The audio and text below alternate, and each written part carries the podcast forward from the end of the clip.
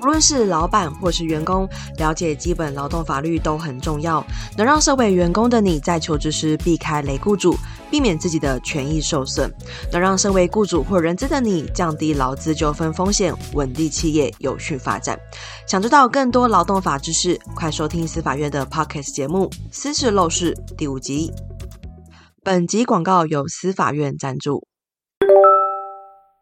Hello，大家好，我是 Miriam，欢迎收听 Now HR。那这集呢，一样是我的独角戏，然后要来跟大家分享，就是如何更了解用人单位的招募需求。因为我自己其实我的学历背景都是在商管类群，就是财务啊、会计啊、金融啊相关的。那一开始我做人资的时候，其实我比较多是在找业务、行销跟软体工程师。好，这是我第一份 HR 工作，然后第二份 HR 工作都是找软体工程师或是各种工程师，然后第三份 HR 工作就是找行销、呃工程师、采购，就是业务变得更多更广了。然后后来呃就是做了顾问之后呢，可能会接触到的一些职缺分析，或是会接触到的一些主设计的那些种类，就是工种，就是又更广了。好，所以今天这集要跟大家分享我是如何去更了解单位主管的需求。好，首先呢，先说我呃第一份 HR 工作的时候好了，那时候基本上我们一定都会旁 旁观面试，旁观面试。观摩面试啊，观摩好，这样比较好念一点。观摩面试，那观摩面试其实就会可能会很花时间，因为你除了你自己的扣打要面之外，你还要再去观摩呃单位主管的面试，可能一次就是半小时、一小时、一个半小时，会非常的久。所以也因为当时这样，就是很常会需要加班。但我认为，其实如果没有观摩面试的话，我真的很难去了解到底。什么是就是软体工程师？到底他在做什么工作？到底 C、C 加加、C Sharp 它的区别是什么？或是什么是资料库？什么是框架？什么是前端后端？就是会完全搞不清楚。所以当时对我来说，观摩 面试对我的帮助非常大。那观摩的时候，其实我就会呃，完全是一个隐形人的状态，不会额外的再去追问，或是面试中不会有任何的发生。那面试后，我就会一直去问面试官，就是我也问单位主管说：“诶，这是什么意思？那是什么意思？”或者是记下来，然后再去找资料。对，那我觉得以我当时来说，很重要一件事情就是，你必须要跟单位。内的人就是你要找，假设说你要找工程师，那你要跟工程师保持很好的关系，因为当你今天你跟呃技术长、咨询长去面试的时候，然后你收集到一些资讯是你完全听不懂的时候，你就只好去问他们部门的工程师，那他们部门工程师要愿意回答你，你才有办法获得你要的资讯跟答案，所以。保持良好关系是非常非常重要的一件事情，所以就多多观摩、旁观、面试，这是第一件事情。那第二个就是听讲座，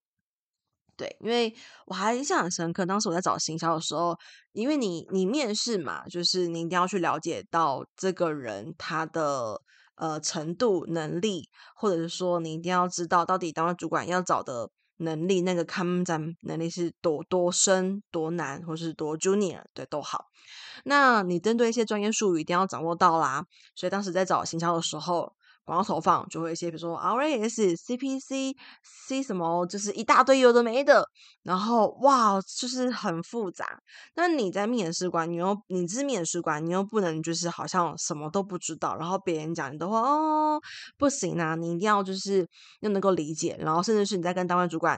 转述这个人的能力跟程度的时候，你一定也是要言之有物，对。所以当时就会去听很多行销的讲座，就知道说原来这些名词是什么意思，它代表什么，那要如何提升。所以听讲座会有两个目的，一个目的是你会认识这些专有名词。那第二个目的是，你可以知道业界如何去执行的，业界的改善方案，或是业界的案例是什么。那这些全部都是可以帮助你。第一个，你可以更了解当主管的需求。你可以知道说，哦，你是要这样子的东西吗？你是要番茄、苹果、樱桃，还是莲雾？它都是红色的嘛？对。但是，嗯，身为当其实大多数的当主管，他们都不太不不太能够很完全的理清他们的人才的条件跟规格，那必须要很仰赖 HR 这边去理清到底你要的 case 是什么。所以听讲座，我觉得对我来说是了解行销最快的方式。我觉得有可能是因为其实。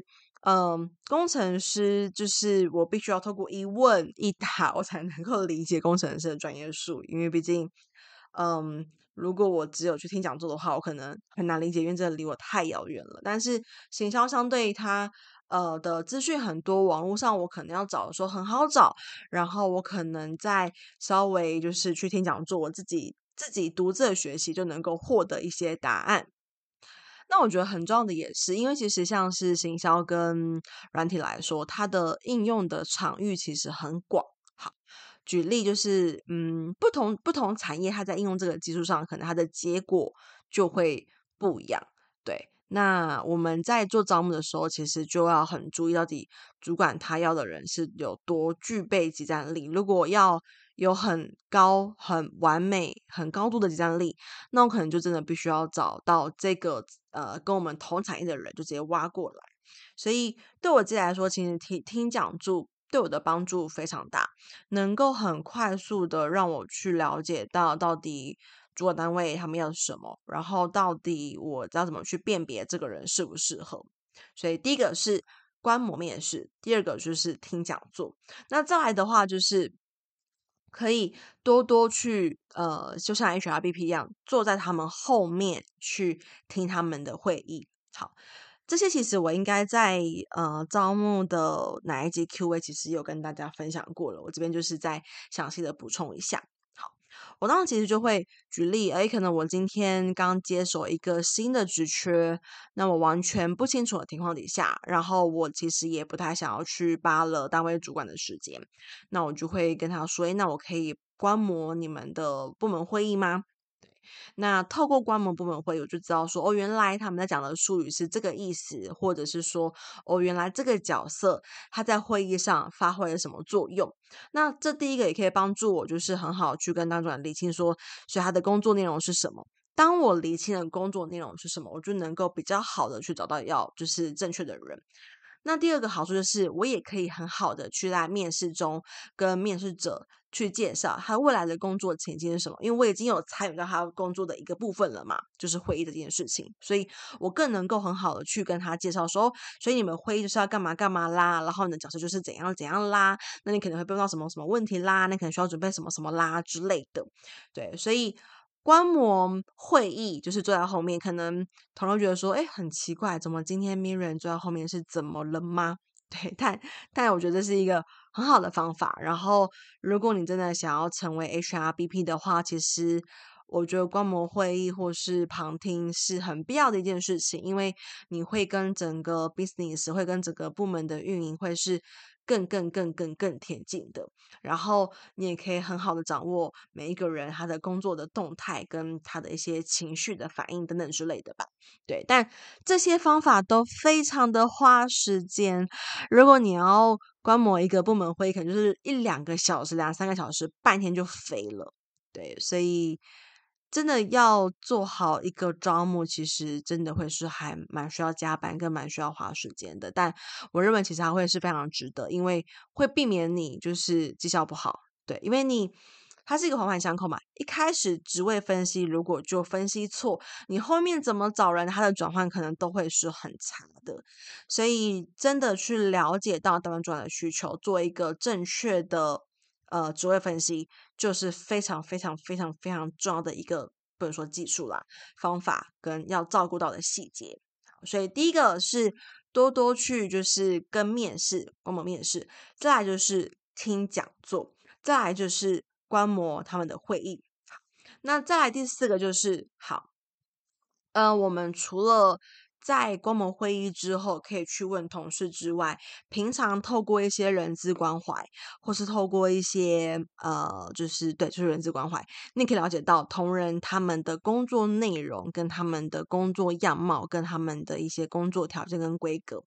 简单来说，整个职位分析，你除了从主管需求方下手，你也可以从他的合作人、关系人下手。因为你从他的关系人下手，你可以更针对这个职缺，他的工作样貌有更呃完整的拼凑。好，举例，呃，可能行销部门，那可能要找一个设计。那你除了知道说主管对于设计的需求之外，你也可以透过一些日常的，比如说人资关怀或什么的，去了解到底这个同仁对于这个设计的需求是什么。好，那你可能会说啊，Miriam，这个同事对于这个设计的需求，主管又不一定会买单等等之类的，没有错。但是你一定可以从中发现，哦，原来主管要的不是这样子的人呢，就是。嗯，好，分享个故事。呃，有一次呢，某一个主管他跟我说，他的设计是要 A、B、C 条件的人，但是其实呃并不是，因为主管他这个主管他其实并不是设计出身。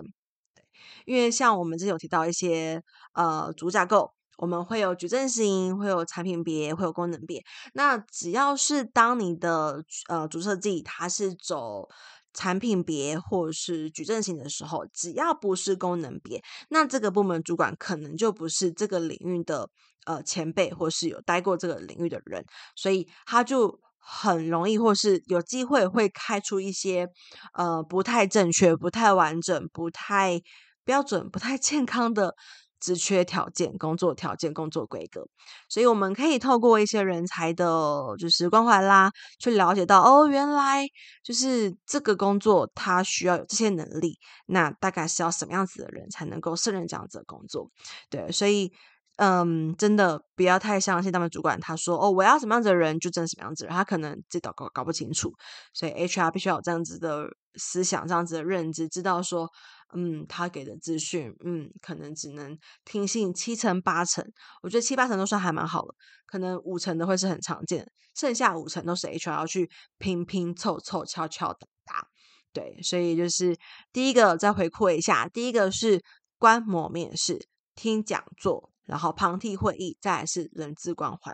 那再来最后就是你可以去多交类似的朋友，就是如果你今天真的有。呃，你的朋友圈里面有做这样子的工作的人，其实你可以很快速的就去问到他们到底这些什么事情，这些什么东西，那就很快速的了解。对，就是一样嘛，就是很透过问问题的方式，其实蛮简单的。那最最最最最后一个就是实际去做，对，就是。我还印象很深刻哦，当初要找数据分析工程师的时候，因为我确实不懂啊，为什么数据分析会分成这么多个环节？数据分析要从一开始的资料收集、资料清洗、资料建模、资料呃资料仓储、资料建模、资料分析，然后呃视觉化，然后资料的解读，哇，我就是很难理，他对我来说非常的抽象，所以那时候我就去学了呃呃 Tableau，对，我学了 Table，然后我才知道说原来。我要透过 Table 产出一个东西，我前面需要什么样子的资料库？那我要需要这个资料库，我前面需要什么东西？对，所以这也是为什么我后来在数据这块比较嗯熟熟悉的一个原因，就是其实在整个招募的职涯当中，有一阵子其实会需要来找呃数据分析的工程师。那为了熟悉这件事情，也去有摸索，就是了解执行。尝试在我的财务基层、财务数字上，跟我的招募数字上去执行到完整一条龙的呃数据分析。好，对，所以这边几个方法给到大家，就是我觉得这些技能，就是 HR 常常说嘛，我们人资是管什么？就是管着管理人的 KSA。那你要管理人的 KSA，你必须要去厘清这个在岗位上所需要的 KSA。那如果你要厘清的话，其实职缺分析的技术。这门技术活儿就变得非常非常非常重要，对，所以必须要透过很多不同的方式去了解到到底这个职缺它所需要的规格是什么。那千万就是不太建议大家完全百分百买单买单了主管所说的需求，因为它很有可能是不正确跟不健康的。对，那如果大家你对于就是诶职缺分析、职位分析，或者说你自己在跟当主管对接上有任何的瓶颈，或是挫折，或是不理解，或是困扰，或是困难，都欢迎你可以填在我们节目资讯栏有一个人资疑难杂症的表单当中，那我就会在节目中跟大家做分享。好，那今天这一集呢，也是要来回答我们所收到的表单的一个内容。好，那这题是他问到说，如何针对不同职缺年年纪设计，就是不同的招募的题目。然后，好，后面有第二题，那我先回答第一题。好，其实我不太会针对不同的年纪或是职缺去设计招募面谈题目耶。应该说，我从大概当 HR 第二个月开始，我就不会去设计招募面谈的题目，因为你就能够很清楚知道说，哦，我是要知道这个人他过去的工作内容，然后掌握到他的工作能力，掌握到他个人的呃企业文化，那其实是变动很大的。所以我个人在面试上，我从来没有那一种很制式的面，就是诶，你的就是嗯，解决你怎么解决能力的啦，你怎么解决问题的啦，什么之类的。都还是比较依循着对方的情境跟个案去做到呃提问。那因为我大概是二零一七、二零一八年接触引导的嘛，所以其实我会用大量引导的方式来去做提问的设计。对，所以以目前这边来说，我其实不会去针对职缺或是年纪去设计。招募题目应该说，本身就不会设计招募题目，就是哦，履历来了，马上上了，马上就面试，就开始面谈了，然后不太去设计招募题目。对，基本上可能会有一个环节啦，就是一个阶段性。第一阶段可能先了解一下他过往的工作内容，然后了解一下呃履历的真伪，了解一下能力的就是程度，然后再来就是了解他的未来的工作期望，然后做就是工作做工作的介绍，做公司的介绍。所以其实不太会有那种很制式的工作的题目内容，当然都比较多，都还是依循他的回答来去追问或是去追加。那这个人他后续有个衍生的问题是，又该如何从求职者的答案中获取有效资讯？嗯，这应该跟你的提问技巧比较有关系，所以会推荐你来上我的提问课。那获取有效资讯，其实应该要反推，就是是什么原因你无法从求职的答案中获取有效资讯？是因为他讲的可能是不正确的，你有疑虑的，还是是呃没有价值的？对，可能会需要在。做进一步的了解。那如果你想要继续问的话，其实也欢迎你把你的问题写细一点，然后你可以 email 给我，那我也会在 Podcast 中回答你哦。OK，好。那第二个的话是有人问到说，主管一直嫌找不到人，然后是焊接比较偏技术员等等。对，主管一直嫌找不到人，那相同的还是要回归他的漏斗，找到人是因为没有人应征。还是应证都不符合，还是没有人来面试，还面面试了没有人录取，还是录取了之后没有来报到，对，所以可能要厘清一下，精准的主管先找到人是哪一个找到人的问题，因为没有人应征也是找到人啊，没有人报道也是找到人，所以这边的话可能要有更精准的对症下药才能够回答哦。那第三题是最近遇到公司高龄员工出现退化等现象。除了无法做好工作，同时也担心状况恶化，在工作上会有危险。目前会希望员工可以针对这块做检查，但不太晓得怎么跟他沟通比较妥当。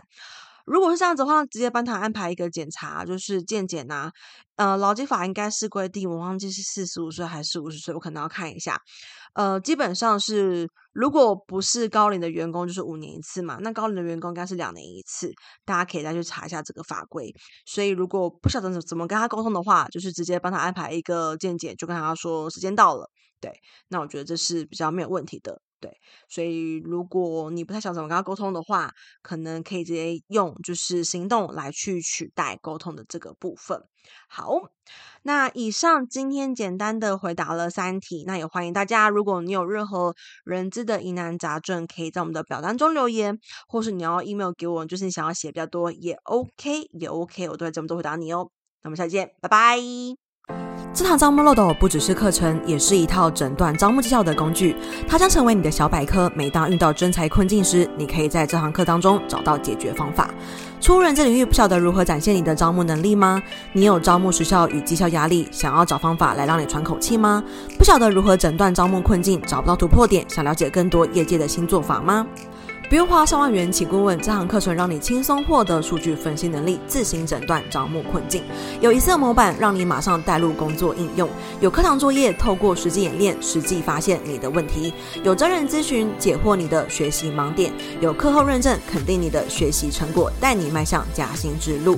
人小白、资深人资工作者、设置是、公司管理阶层，都可以通过这堂招募漏斗课程，放大你的人资价值。不再单凭感觉解释，可以借由数据撑腰，顺利与主管、老板沟通。也可以通过数据分析，晋升到管理层面，提前布局招募策略，提升你的工作成就。我是 Miriam，掌握招募漏斗数据思维，让我在转职时加薪幅度高达六成。过往在企业内担任人资时，招募技巧也获得公司价值六位数的破格配股，甚至激发了招募团队的鲶鱼效应。我现在是一位人资讲师，也是一位做好企业的人资顾问，辅导将近二十多家的企业，招募绩效都大有改善。